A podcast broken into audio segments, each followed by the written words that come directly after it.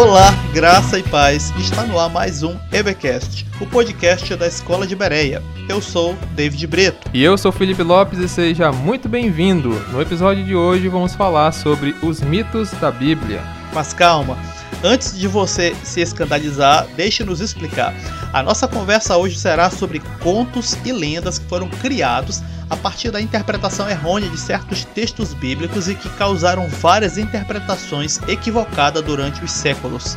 É isso mesmo, meus irmãos. Existem algumas passagens que, devido ao misticismo do povo de Israel e também da igreja, e o seu sincretismo com outros povos, acabaram gerando fábulas, aquelas que Pedro e Paulo nos advertem, lembram? Exatamente, Felipe.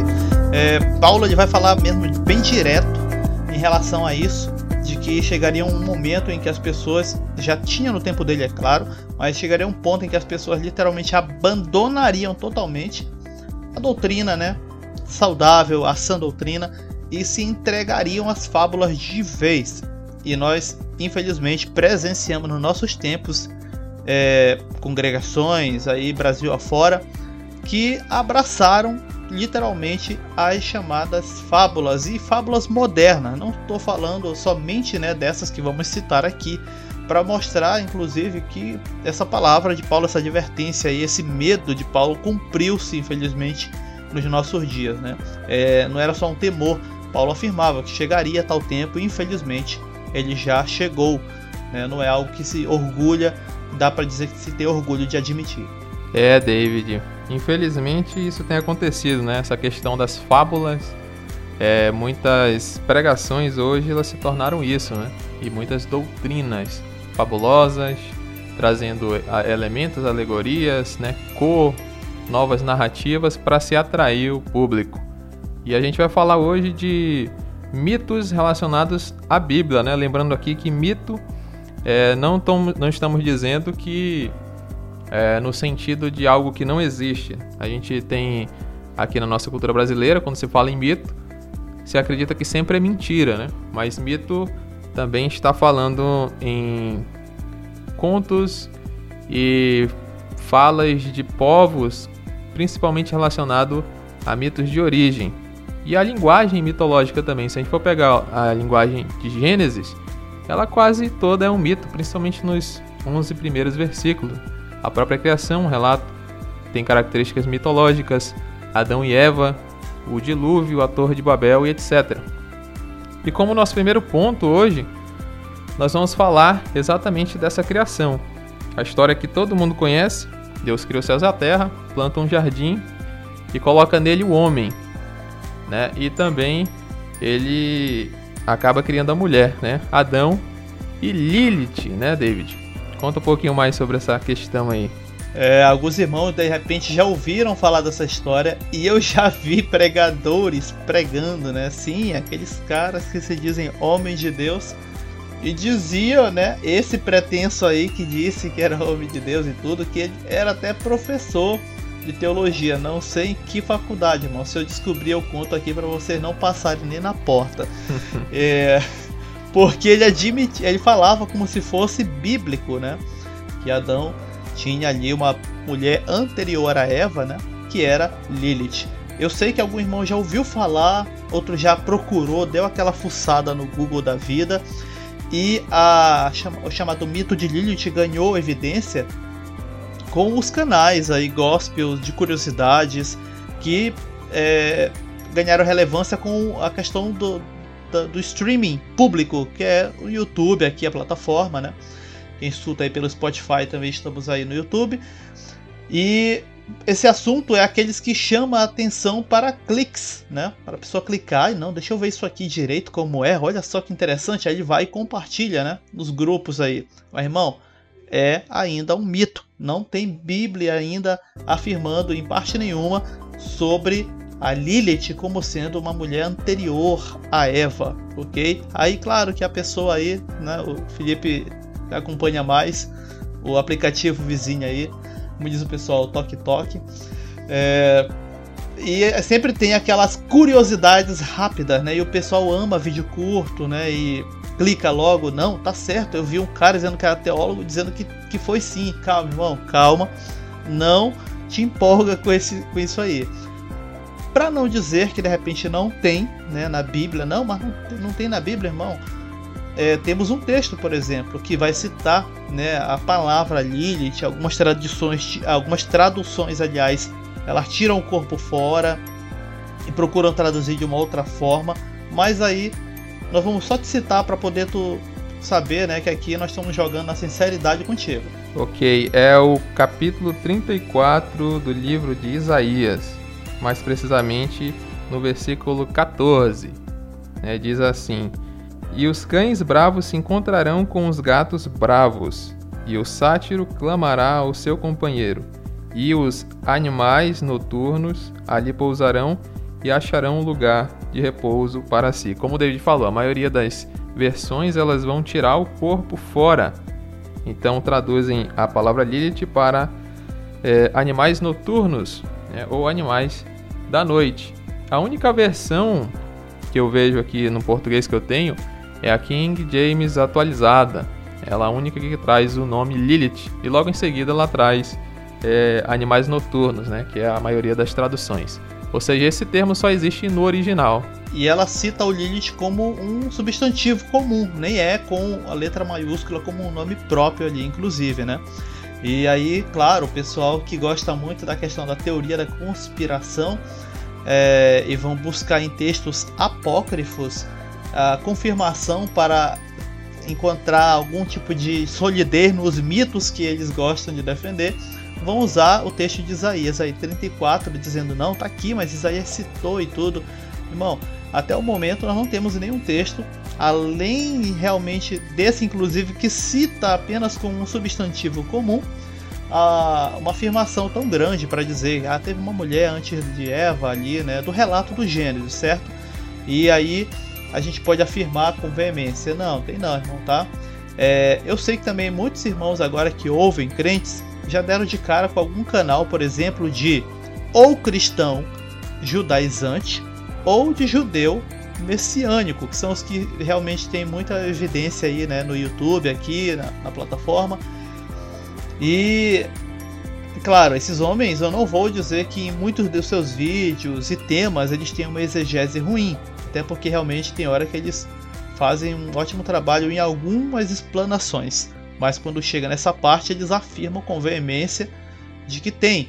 Irmão, tem que entender que para essas pessoas, eles estão, eles não fazem muita separação entre a sua cultura judaica, né, e todo o arcabouço dela, pertencente a ela, né, até mesmo o seu folclore, e aquilo que de fato é o, as escrituras. Para nós nos interessa as escrituras, certo? Nós não vamos ter como regra de vida, um Talmud da vida ou qualquer outra literatura extra Bíblia. Então, David, eles vão se basear no escrito da Idade Média, ali por volta do, set, do ano 700 ao ano 1000, chamado Alfabeto de Sirach. É até uma sátira, né? algo bem literário. Então, nesse alfabeto, que é o segundo, ele vai contar a história de Lilith, que seria essa primeira mulher de Adão, que foi criado à semelhança de Adão, também do pó da terra, e que queria ser superior a Adão. Né? Eles, se davam, eles não se davam nada bem e saíram até nas vias de fato. Né? E aí brigaram e ela acabou fugindo de Adão, né? E aí virou, segundo a Kabbalah judaica e o e o Talmud, a mãe dos demônios, né? Que matava criancinhas, né? E depois que Deus criou Eva da costela de Adão, da mesma essência de Adão. E aí se baseia naquele versículo que diz: Essa, portanto, é carne da minha carne, osso dos meus ossos. Ou seja, então se é carne agora, alguns até das versões, que tem várias versões, né? Dizem que essa Lilith era um ser só espiritual, que ela foi criado, digamos, do, do espírito de Adão, né? E não da carne. Por isso que era diferente e não era idônea mas nós vemos que não tem nenhum vestígio bíblico. Só tem essa palavra lá no original de Isaías, mas que pode ser traduzida de várias formas. E segundo o seu contexto, de fato, né, a gente vê aí que está citando vários animais do campo e a tradução ela é bem coerente. Exatamente. Eu sei que tem muito crente que ele é fascinado, principalmente com essas histórias assim, é, é, praticamente extra-bíblica, tá, irmão? Extra-bíblica porque nós não vamos ter realmente no texto bíblico. Mas fique bem claro, só é parte da mitologia judaica, do folclore judaico. Não adianta se empolgando porque realmente não tem nas escrituras o mito de Lilith, certo? Mas sem se aprofundar, eu sei que tem canais que vão te mostrar o mito sem tentar te convencer de que é uma verdade, só te apresentando o mito assim, tu pode pesquisar aí depois, né? Ainda ali na parte da criação do Gênesis, nós vamos ter ainda outro, né?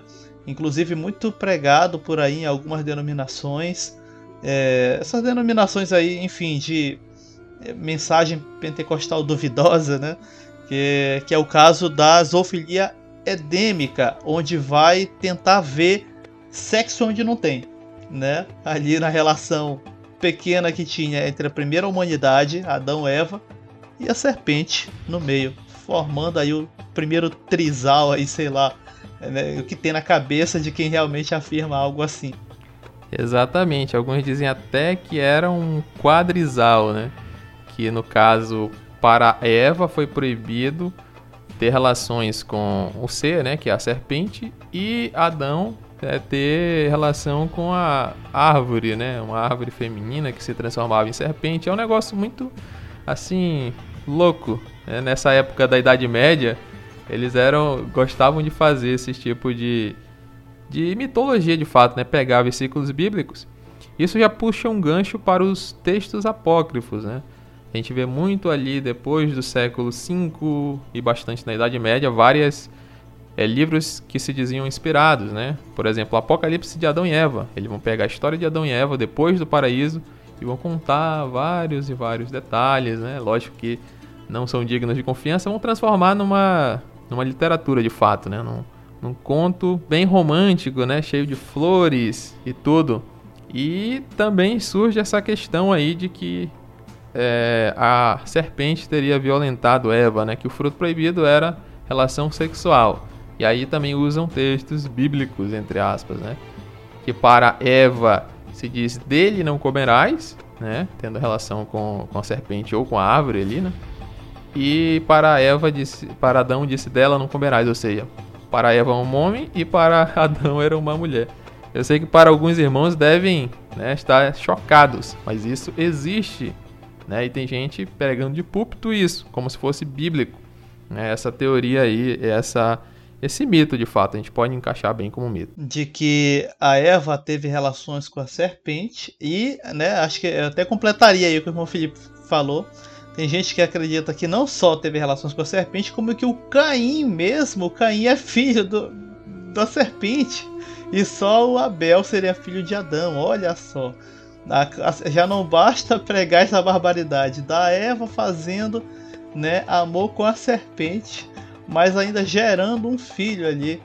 Filho do cão, né? Realmente, literalmente filho do cão.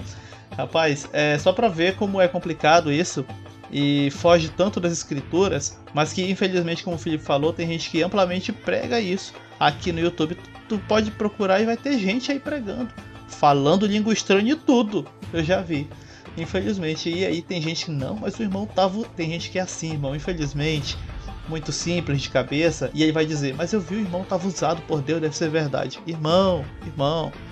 Lembra do advertência do Paulo, acho que vou repetir, repetir bastante aqui no episódio. Não abandona a sã doutrina e fica correndo atrás desses mitos, irmão. Certo? Que fique bem claro isso aí. Exatamente, né, David? E continuando na levada de Gênesis, lá pelo versículo, ou melhor, capítulo 6, nós vamos ver outro texto também bastante complicado, né? Que é a questão dos filhos de Deus que entraram é, as filhas dos homens, né? O texto diz assim: E aconteceu que, como os homens começaram a multiplicar-se sobre a face da terra, e lhe nasceram filhas, viram os filhos de Deus que as filhas dos homens eram formosas e tomaram para si mulheres de todas as que escolheram. O 4 diz assim: Havia naqueles dias gigantes na terra, e também depois, quando os filhos de Deus entraram as filhas dos homens, e delas geraram filhos, e estes eram os varões que houve na antiguidade, os varões de fama. Olha aí, David, esse texto. Exatamente. É, muita gente usa o texto de Gênesis 6 para é, afirmar a questão de. Eu nem chamaria nem de gigantes, né? Eu vou chamar de hipergigantes. Mas como assim, irmão? É porque tem gente que diz assim: não, é que teve os gigantes que eles eram filhos dos anjos. Irmão, mas se for olhar para o texto bíblico de fato, irmão Felipe acabou de ler Gênesis 6, o texto, a gente quer ver essa afirmação lá. Só que o texto também não faz essa afirmação de modo direto.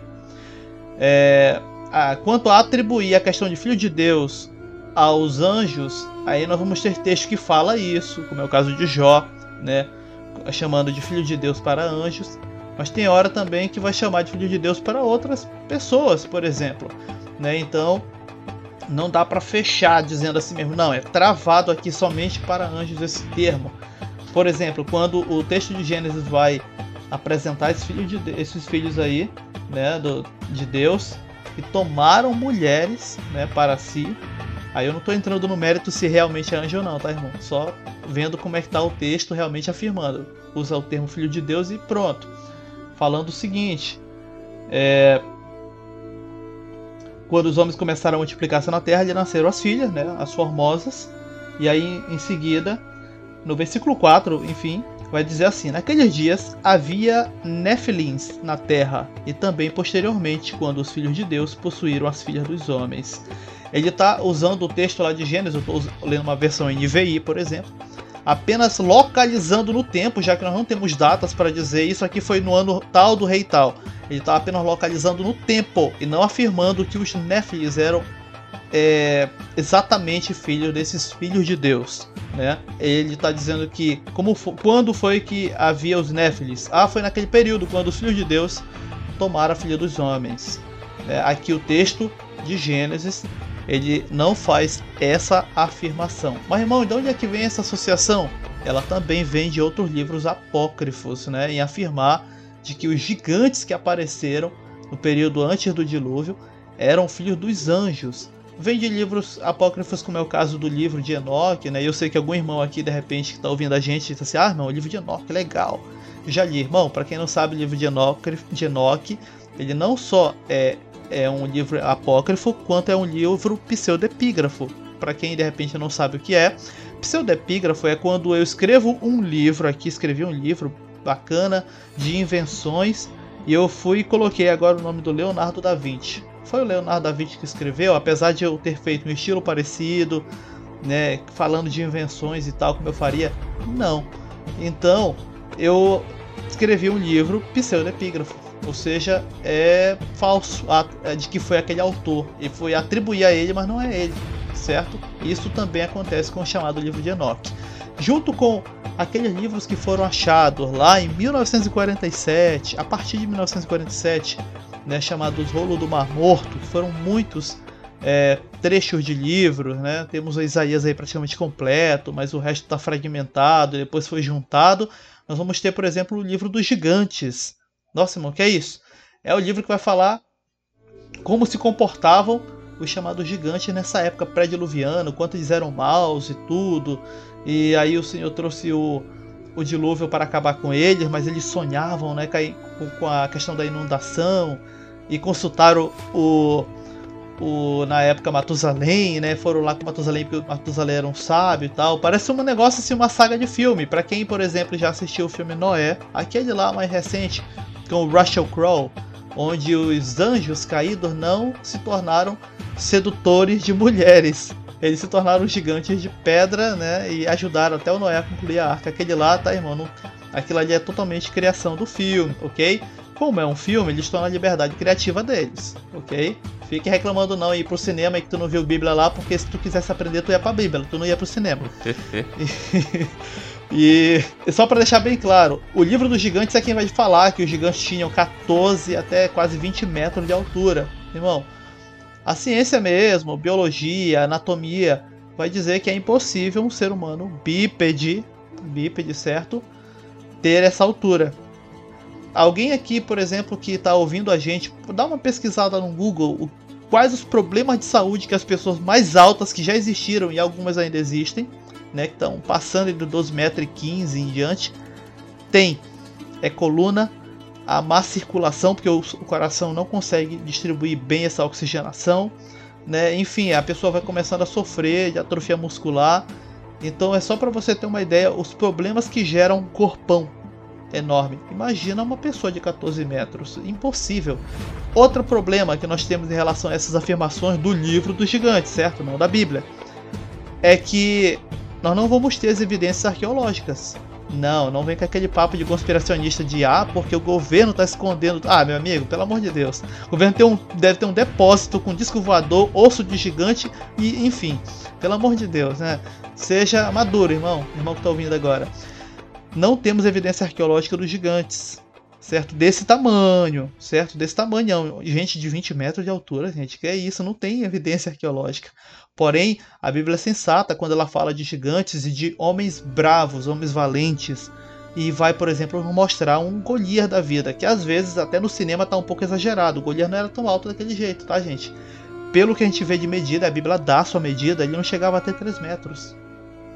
Ele era um homem grande, enorme, né, bombado e claro que mete medo.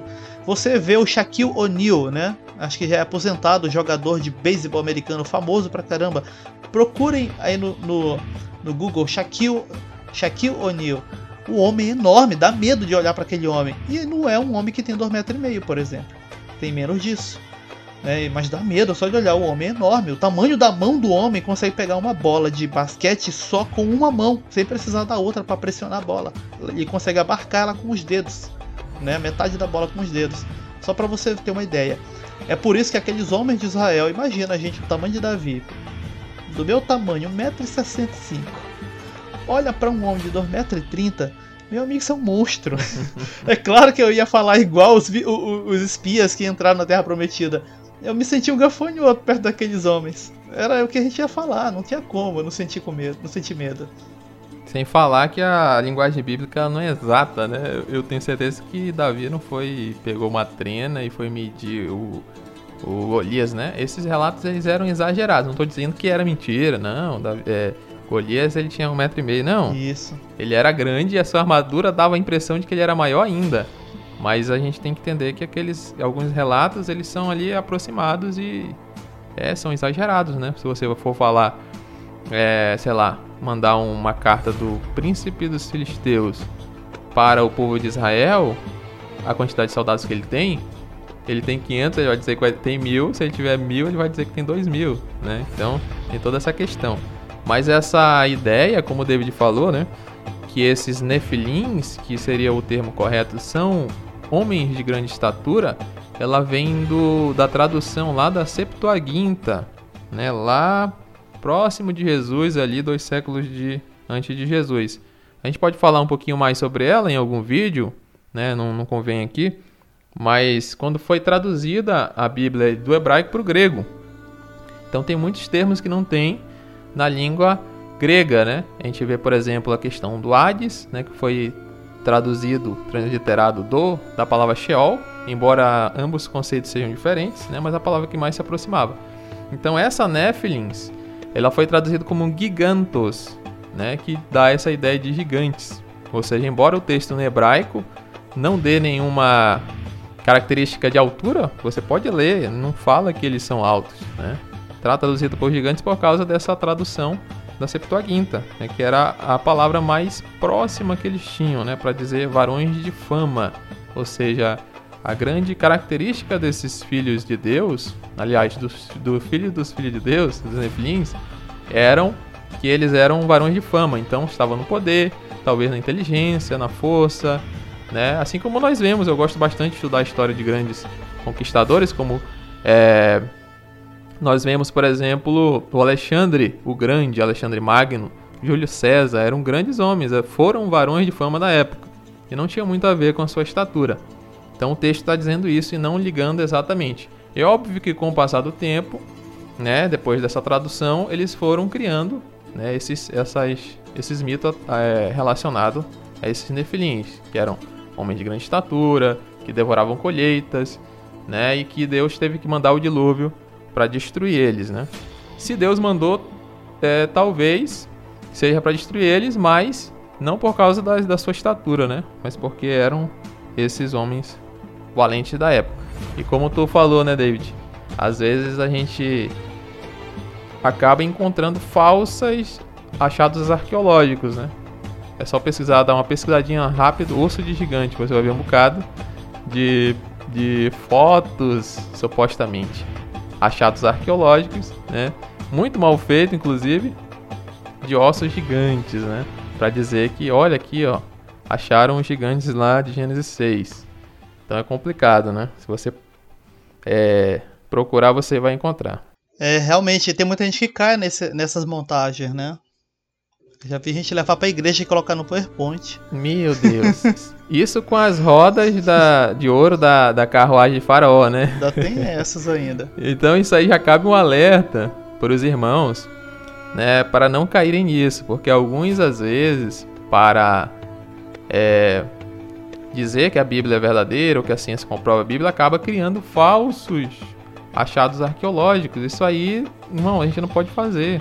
Por mais que a gente creia, a gente tem que estar baseado na verdade. Se houver, amém, né?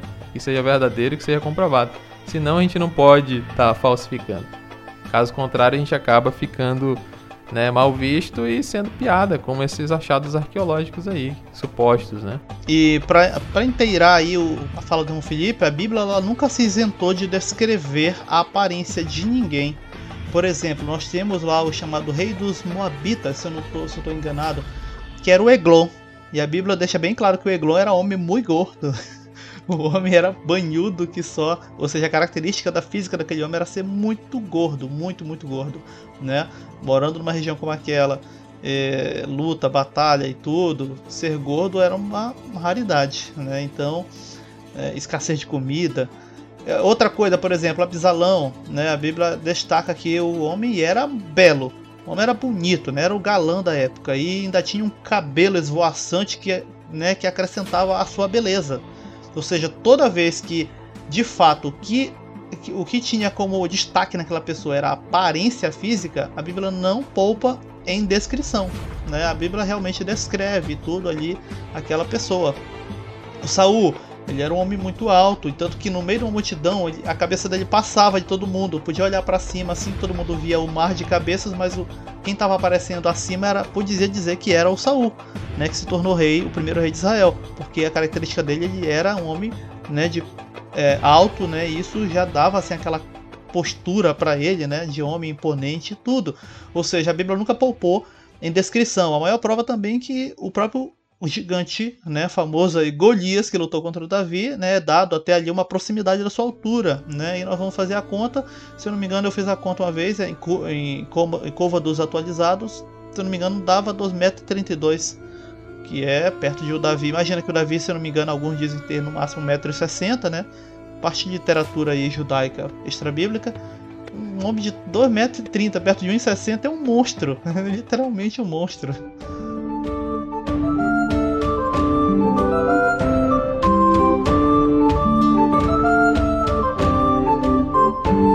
Continuando, nós também temos, é, já no Novo Testamento, um suposto mito do anjo que movia as águas naquele tanque chamado de Betesda. Para os irmãos se localizarem, eu vou ler alguns versículos aqui. João capítulo 5 diz assim: Depois disso havia uma festa entre os judeus e Jesus subiu a Jerusalém. Ora, em Jerusalém há próximo a uma porta das ovelhas um tanque chamado é, em hebraico Betesda, o qual tem cinco alpendres. Neste jazia grandes multidão de enfermos, cegos, coxos e paralíticos, esperando o movimento das águas. E preste atenção no versículo 4, diz assim: Porquanto um anjo descia um certo tempo ao tanque e agitava a água, e o primeiro que ali descia, depois do movimento da água, sarava de qualquer enfermidade que tivesse. Ou seja, David, temos aí o relato de um anjo que movia as águas, né? bem presente na literatura, principalmente católica. Né? Ela dá até o nome desse anjo, chamado Rafael, que também aparece em outros livros deuterocanônicos. É realmente, inclusive, é um dos relatos que quando o crente percebe, ou estudando, no acidente ele dá de cara com a informação de que é um texto acrescentado e possivelmente, né, tá imbuído com a crendice local e temporal naquele momento ali daquela época, tem crente que fica um pouco assustado, como um irmão chegou, né, a esse ponto de por si só, estudando esse texto, descobrir que possivelmente essa crença do anjo era algo simplesmente realmente apenas do populacho, né? E que realmente não tinha anjo nenhum. Irmão, mas poxa, o pessoal ficar curado, diz aí no texto bíblico. Aí existem várias explicações, inclusive, sobre essa cura, né? O pessoal da arqueologia já trabalha aí com isso. É, nomes mesmo grandes aí da arqueologia do meio cristão também falam isso. Em que nós temos uma água que tem uma certa tonalidade vermelha. Alguns vão dizer que ela vai ter essa tonalidade devido ao pessoal lavar, né? Lavar-se devido ao respingo de sangue dos sacrifícios. Outros realmente vão dizer, inclusive, tem achado atual, muito atual. Eu acho que é coisa de 2019 para cá, se eu não me engano. É, de que ali a propriedade do solo né, ela acaba colocando, ela dava essa tonalidade vermelha na água e que, e que inclusive ajudava a curar doenças de pele muito é, facilmente. Aí o que acontece? Temos locais né, em várias partes do mundo onde as águas elas não são milagrosas, mas elas têm propriedades minerais que ajudam pessoas a aliviarem dores em junta, a pessoa tem algum problema desse tipo, doenças de pele, inclusive. Tá, uh, o que deduz a arqueologia é que a partir de um certo período começou-se a deduzir que o movimento que causava ali as águas era um anjo que provocava esse movimento e que podia entrar naquele exato momento que a pessoa ia ficar boa. E tinha por isso ao redor do tanque ali um monte de gente, né? É, com estado de saúde é, de doenças mais simples a mais complicadas, como era o caso do homem da maca ali que aparece do, ali no relato que Jesus passa ali. O próprio Jesus não afirma em momento nenhum se tinha um anjo de fato. Poxa, o anjo não veio hoje, eu vou te curar. Não, o próprio Jesus não afirma isso. Só que aí nós vamos ter algumas explicações. Algumas pessoas dizem, por exemplo, que ao levantar uma certa portinhola dentro dos muros da cidade para que o abastecimento de água fosse é, lá dentro, né, em, em canaletas, suprido, porque tinha os períodos de festa, muita gente chegava em Israel e precisava-se de água ali.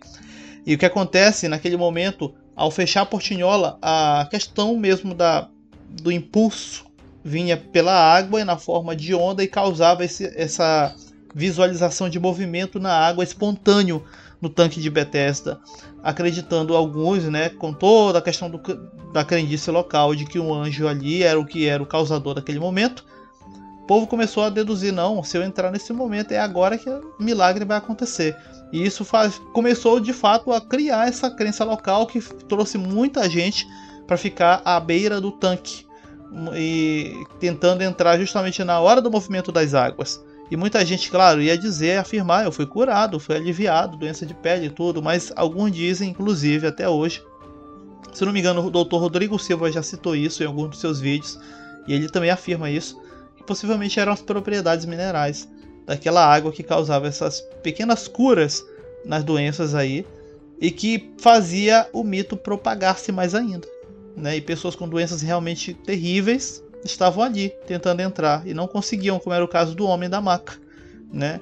E que chegou a ser curado pelo Cristo, porque as águas realmente não iriam curá-lo. Exatamente, deixando bem claro para os irmãos, presta atenção, que o mito é só em relação ao anjo, tá? O, o tanque em questão havia, existe, né? Foi achado arqueologicamente, a própria Jerusalém. Nós cremos que o milagre aconteceu. Então, o grande problema está na questão do anjo né, no versículo 4. Por quê? Porque esse texto ele não se encontra nos códices mais antigos da Bíblia, né, os mais antigos e os mais confiáveis. São eles o Código, Códice Vaticanos, o Código Sinaítico e o Códice Alexandrino. Eles são os mais antigos e mais confiáveis.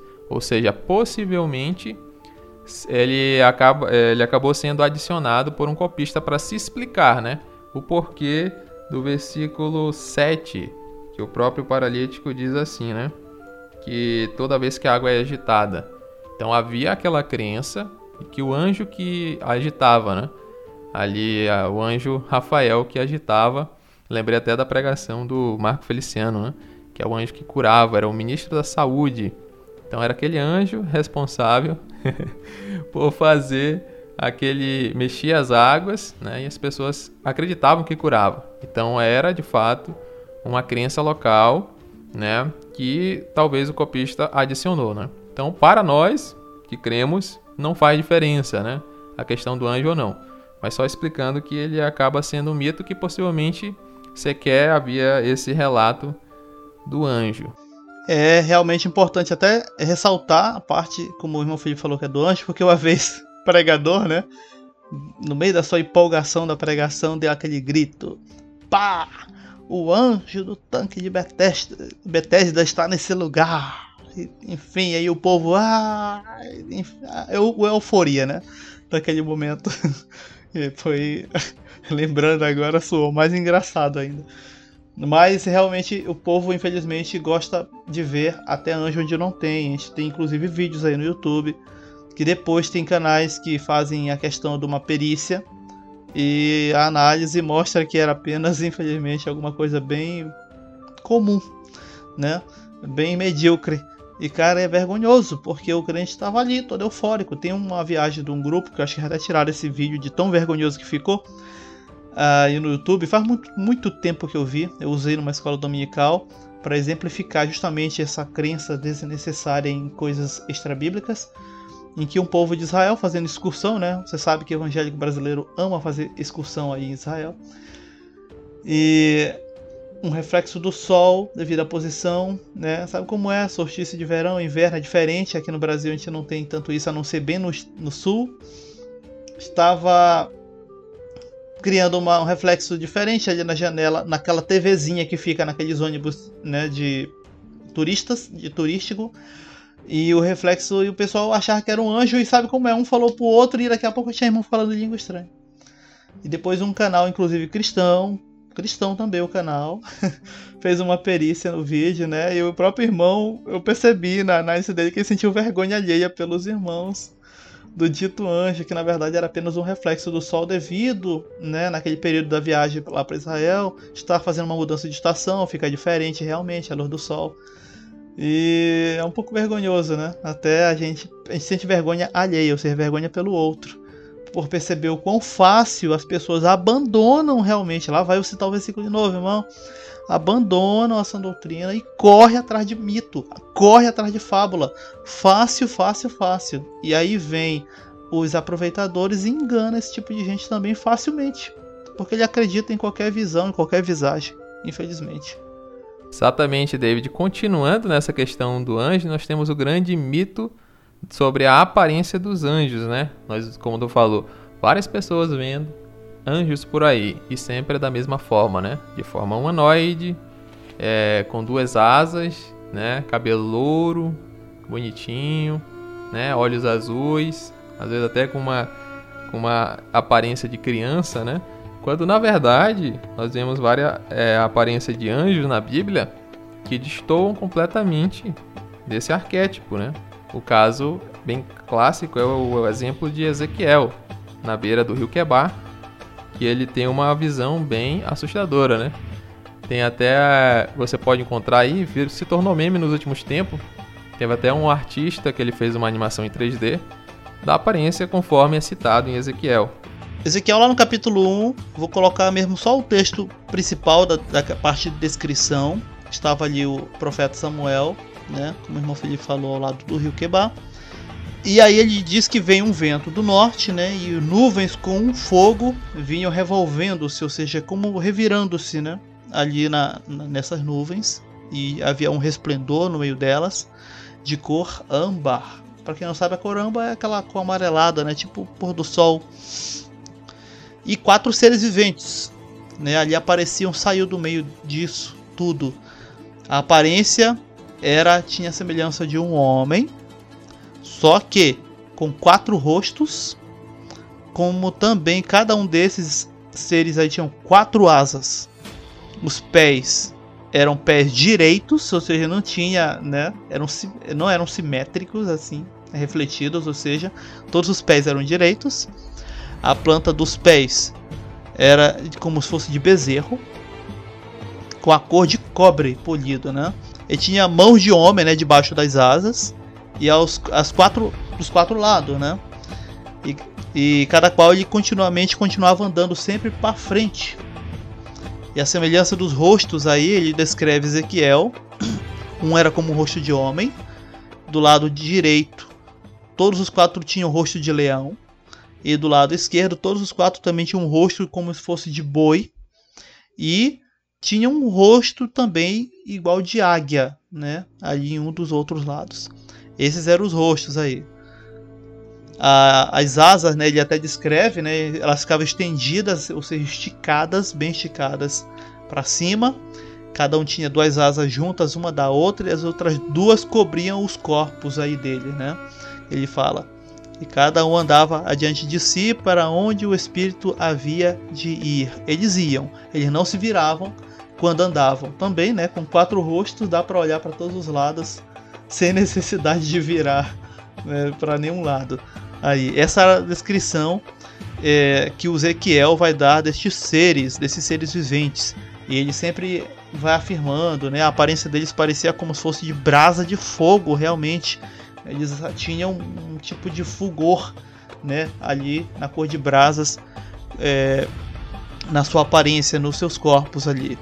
É isso mesmo, né? As aparências são bem proféticas e bem assim quase que mitológicas, né? O próprio livro de Apocalipse, a gente vê várias aparições com olhos, né? Olhos por todos os lados, né? Cheio de olhos. Essa essa também em vários relatos de Ezequiel também fala sobre criaturas com vários olhos e roda que rodava dentro de outra roda. E se a gente olhar não tem nada, nenhuma aparência com anjo, né? Porque a nossa visão de anjo ela é baseada em na mitologia grega, né? Essa ideia de alada, principalmente na deusa chamada Nike, né? Que se pronuncia como aquela marca de tênis, né? Se os irmãos quiserem pesquisar, é só colocar aí no Google Imagem Nike, deusa da vitória, né? Coloca deusa da vitória, senão vai aparecer só tênis na sua tela aí. então, no Antigo Testamento, nós vemos que os anjos aparecem como homens, né? Até a palavra anjo, malar, ela significa também mensageiro. Inclusive também no grego, né? Angelos significa mensageiro, tanto no, no grego quanto no hebraico. E nós vemos a aparência ali, por exemplo, para Abraão, né? Para Ló, eles apareciam como seres normais, de dois pés, duas mãos, né? Quase não se sabia que eram anjos.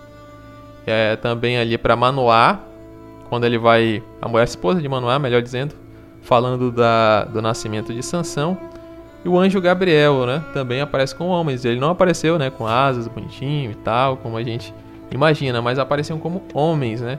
E gradativamente a, as artes, né, principalmente cristãs e religiosas, começaram a, a retratar anjos como essas criaturas aladas, né, principalmente louro dos olhos azuis, aquele arquétipo bem fofinho, né? Outras inspirações ainda da cultura né, greco-romana, inclusive, que o Felipe já citou aí, a deusa Nike, é justamente o deus Eros e também o deus Hermes, né, conhecido também lá em Roma como Mercúrio. Por que eu digo o deus Hermes? A associação com o tempo de que o anjo eles eram mensageiros divinos criou com a questão da expansão macedônica a ideia de que deveria haver ali uma semelhança entre o deus Hermes, o mensageiro dos deuses, com esses mensageiros de fato, como aí era pregado é, com o cristianismo, porque o deus Hermes tinha ali né, acessórios, vamos dizer assim, que tinham asas nos, ali nos pés, nas suas, nos seus calçados, né, e na sua cabeça, de novo a associação de ser mensageiro e ter asas necessariamente para ter essa super velocidade aí inclusive. E isso vai fazer com que as pessoas associem de novo a imagem do, do anjo, né, com aquela imagem é, de homem de corpo escultural, né, humana humana, até porque para quem de repente gosta um pouco de mitologia, eu acho que também tem essa ideia mesmo que vaga, os deuses gregos eles eram totalmente antropomórficos, ou seja, tinham um formato humano, de preferência inclusive formato humano perfeito, né, com aquela anatomia perfeita. Você pode ver isso inclusive pelas estátuas gregas até hoje expostas em museus e o pessoal dá um Google aí, né, e por isso também caiu né, dentro da imagem, foi capturada aí para dentro da imagem do anjo aí, entre aspas, cristão.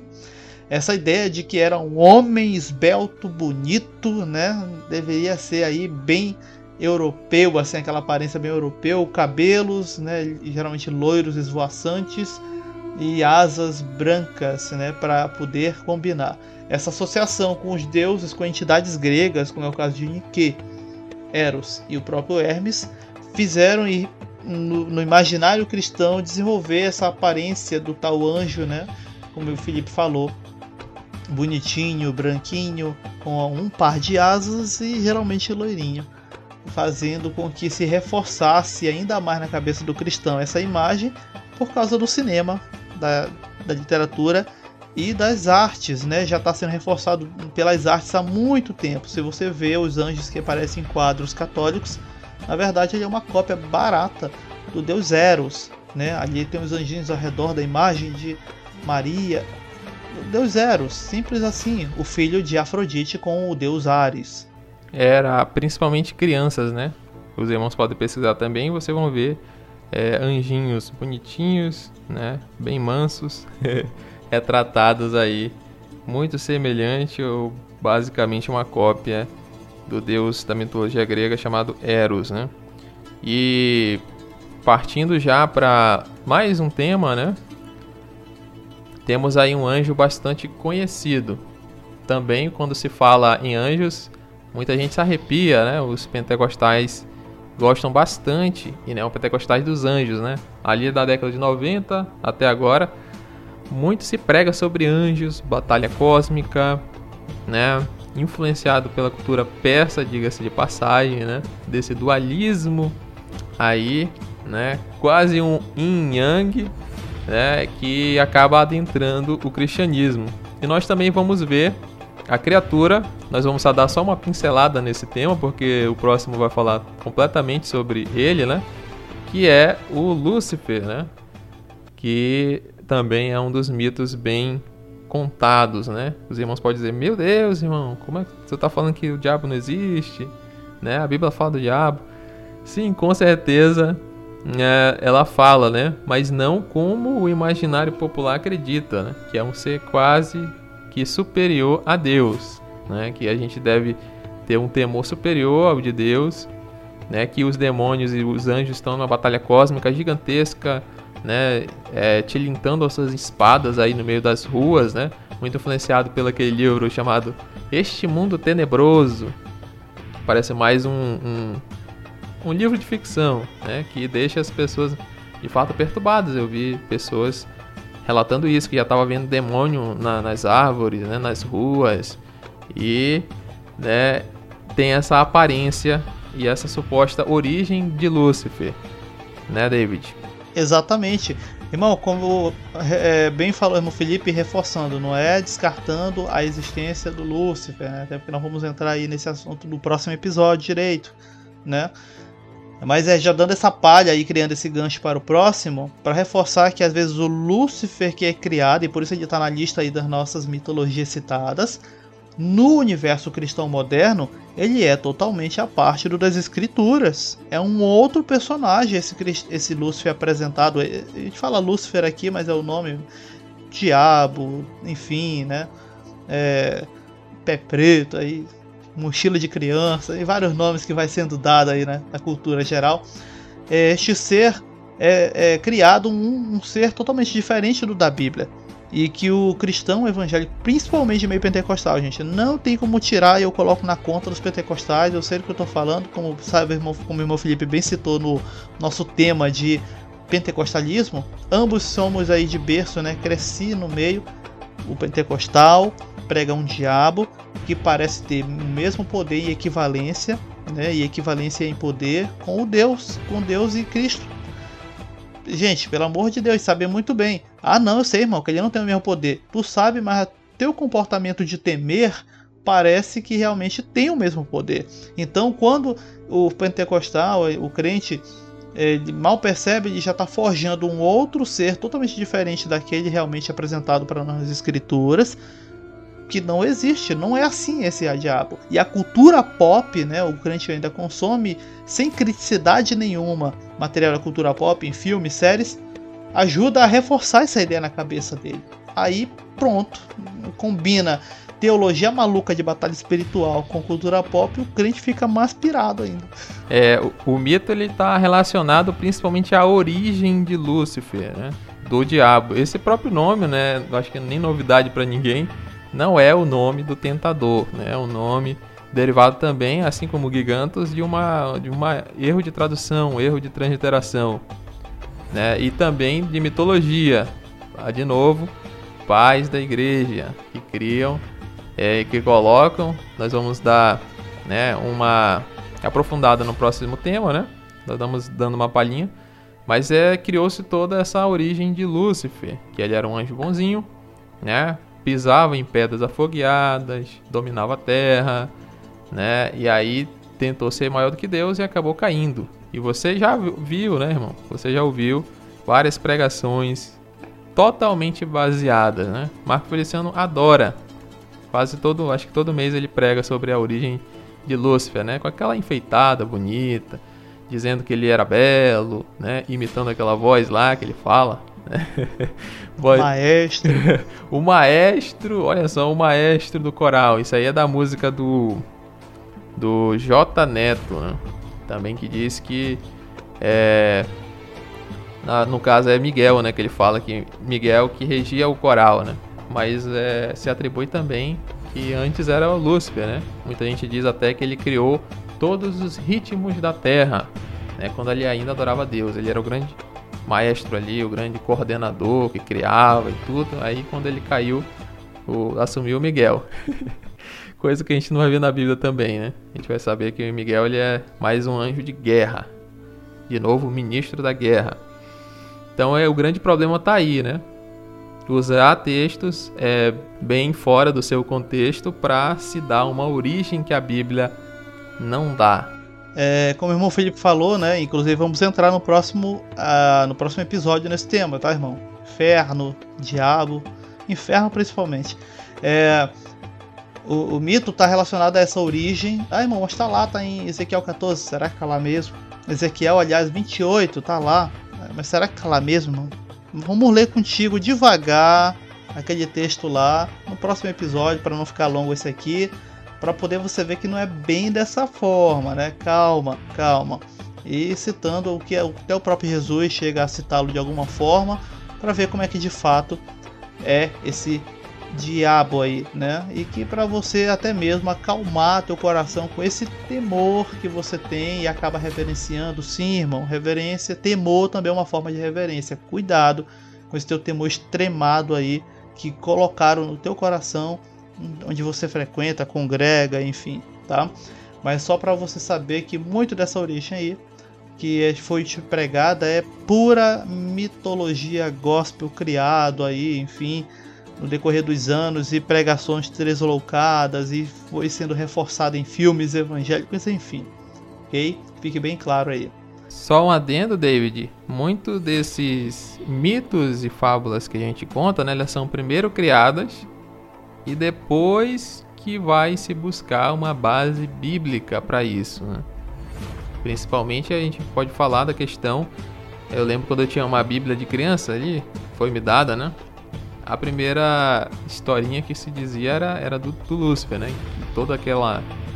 Como estava, né? No, que normalmente as pessoas falam. Que ele queria ser igual a Deus e tal, e tava tudo bonitinho, aquela dramatização toda. Ou seja, nos é implantado desde pequeno. Quando na verdade algumas são primeiro criadas, né? Toda aquela, aquela alegoria e depois vai se buscar uma base bíblica. Aí vai se procurar textos que fundamentem isso, né? famoso, ah, vi Satanás cair do céu, né? Ah, então é, é, ele estava no céu. Corrobora lá com a ideia. Olha esse texto de Isaías aqui, olha esse texto aqui. Quando na verdade existem vários outros textos que refutam essa teoria, né? Mas só para finalizar essa questão aí do Lúcifer. Exatamente. Mas não se preocupe, irmão, no próximo episódio, né, nós vamos estar aqui de novo. Esse tema praticamente vai ser a continuação, só focado nisso, né? Essa, esse diabo aí, né? E inferno principalmente, para poder, espero que seja um episódio que vai inclusive acalmar teu coração, assim como esses daqui. Esse que nós citamos aí esses mitos, irmão, joga fora bagagens desnecessárias. Já vi irmão que ficou tão fissurado no tema lá, tipo de gigantes, né? Lilith, passava a noite atrás de vídeo. Irmão, acalma teu coração, né? Vive a paz que Cristo, né, pagou com alto preço para você ter. Calma teu coração, joga fora essas bagagens desnecessárias que infelizmente o mundo gospel tem fomentado. Paulo de novo reforçando o que ele fala. Chegou o tempo aqui em que as pessoas abandonaram a sã doutrina. Não, irmão, ainda vou para a igreja. Abandonei não. Tu abandonou sim. Se tu acaba correndo atrás dessas coisas, tu abandonaste a sã doutrina.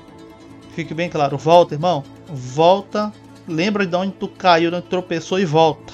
Aí, ah, não, eu tô todo domingo lá, não, tô, não tropecei não. Tu já tropeçou. Se tu gosta dessas coisas, fica procurando. Tu já volta, irmão, volta, volta. Não adianta tentar achar desculpa, tentar achar, enfim, isso aí são bagagens desnecessárias que você está carregando. E exatamente por isso nós fizemos esse episódio para te alertar sobre isso aí, que o Senhor te esclareça realmente, para você ver que servir a Deus não é essa preocupação com essas coisas, com essas desnecessidades. É isso mesmo, importante conselho do David. Fortaleça o seu coração na graça do Senhor. Então é isso, pessoal. Se você está no YouTube, se inscreva, curta e compartilhe. E também siga-nos nas plataformas de áudio, Spotify e Google Podcast. E também no Instagram e no Telegram. Graças a Deus não foi derrubado. Nós temos uma, uma um canal de distribuição onde você tem acesso é, instantâneo a todos os nossos materiais. Aqui Felipe Lopes, eu fico por aqui. Graça, Graça e paz. paz.